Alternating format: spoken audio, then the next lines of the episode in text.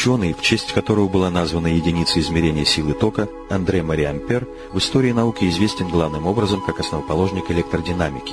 Между тем он был универсальным ученым, имеющим заслуги в области математики, химии, биологии, лингвистики и философии. Андре Мари Ампер родился 22 января 1775 года в семье крупного торговца мануфактурой. Детство его прошло в небольшом поместье в окрестностях Леона. Родители Андре, образованные люди, собрали дома прекрасную библиотеку и в воспитании ребенка придерживались прогрессивных педагогических принципов Руссо. Буквально за несколько дней Андре сам научился читать и считать, а в 12 лет самостоятельно постиг дифференциальное исчисление. Приглашенный родителями учитель математики спросил Андрея, «Знаешь ли ты, как производится извлечение корней?» «Нет», — ответил мальчик, «но зато я умею интегрировать». Вскоре учитель отказался от уроков. Чтение вообще было не только главным, но и единственным источником знаний для Ампера. Других учителей у него не было, он никогда не ходил в школу, не сдал за свою жизнь ни одного экзамена. К 14 годам Андре проштудировал многотомную французскую энциклопедию Даламбера, чтобы читать труды Бернули и Эйлера, за несколько недель изучил латинский язык. В 13 Ампер представил в Лионскую академию свои первые работы по математике и ботанике. Также Андре изобретал новые конструкции воздушных змеев, трудился над созданием нового международного языка и даже сочинял эпические поэмы. Во время Великой Французской революции в Лионе вспыхнул мятеж, который был жестоко подавлен якобинцами. Отец Андре, жерандист Жан-Жак Ампер, был гильотинирован, а его имущество конфисковано. 18-летний Андре остался без средств, и ему пришлось срочно искать работу. В течение нескольких лет ничего лучше низкооплачиваемых частных уроков он найти не мог. Смерть отца юноша переживал очень тяжело – часто бродил в одиночестве, неуклюжий неряшливо одетый, порой громко и размеренно скандируя латинские стихи или разговаривая сам с собой. К тому же он оказался очень близорук, о чем узнал только приобретя очки. Главным импульсом, вернувшим Ампера к жизни, стала его встреча с золотоволосой Катрин Карон.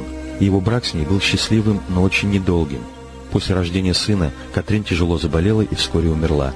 Вторая жена Ампера оказалась вздорной и сварливой, а через некоторое время она попросту выгнала Ампера из дома, и ему пришлось обрести временный кров в Министерстве внутренних дел. Несмотря на сложные обстоятельства личной жизни, Ампер продолжал научную работу. В 1802 году он опубликовал работу по теории вероятностей, которую высоко оценили специалисты.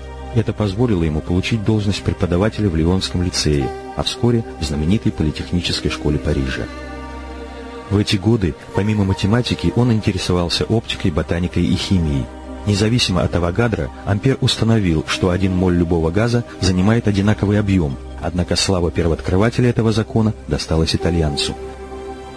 В 39 лет Ампера избрали членом Парижской академии наук. 1820 году датский физик Эрстед обнаружил, что электрический ток способен воздействовать на магнитную стрелку. Ампер подробно исследовал это явление, занимаясь в маленькой квартирке проведением опытов. Он отложил все остальные дела и в сентябре 1820 года сделал свои первые сообщения об электромагнетизме. Все основные идеи этой науки, по выражению Максвелла, по сути дела вышли из головы этого Ньютона электричества за две недели. Ампер высказал принципиально новую и дерзкую для своего времени мысль. Магнитное поле возникает вокруг движущихся электрических зарядов, а магнитных зарядов в природе не существует. Ампер также ввел в науку такие понятия, как сила тока, электродвижущая сила, электрическое напряжение, гальванометр. Впервые установил эмпирический закон взаимодействия проводников с током, названный его именем. Влияние этих трудов Ампера на многие отрасли науки, от физики атома и элементарных частиц до электротехники и геофизики, невозможно переоценить. Исследования по электричеству принесли Амперу европейскую известность, но преподавательская деятельность и обязанности инспектора училищ и университетов почти не оставили для них времени.